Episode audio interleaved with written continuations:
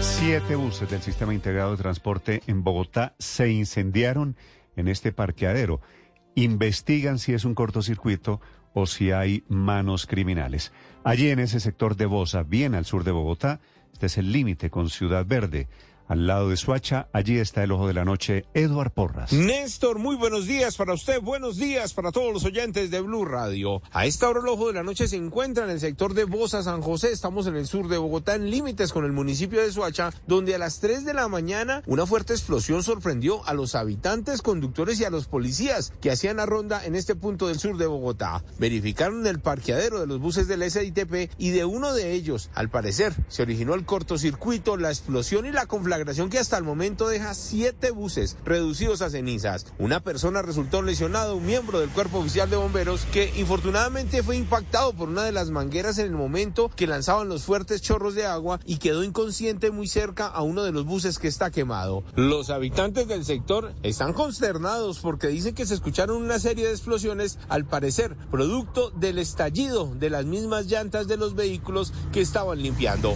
Hablamos con algunos de ellos y esto fue lo que le contaron a Blue Radio. Era a las 3 de la mañana cuando sonó como un rayo y se, Ah, abrió- se prendió. Entonces me asomo y estaba la llamada ahí de, de los buses.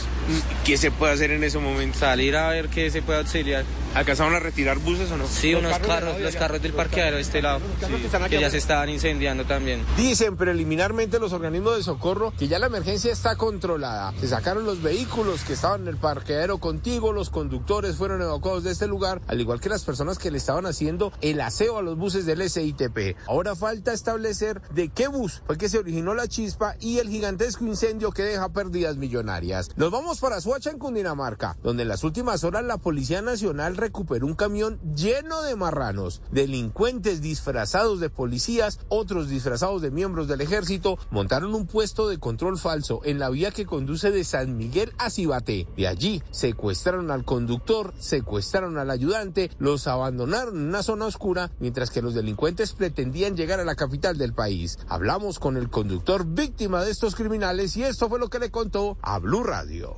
Llegando, al, como kilómetro y póngale 300 metros para llegar al peaje de San Miguel, había un retén de la policía. Habían cuatro conos en la mitad de la vía. Habían dos, dos uniformados de policía de la chaqueta verde y habían dos uniformados con, con camuflaje de, los, del ejército. Gracias a las cámaras de seguridad, la policía le siguió el rastro a estos delincuentes. Al final logró la captura de uno de ellos, uno que iba disfrazado como policía y está siendo judicializado. Los animales se recuperaron, el vehículo también, pero falta el resto de la banda que al parecer se escondió en Suacha, Cundinamarca. Eduard Porras, Blue Radio. Estás escuchando Blue Radio.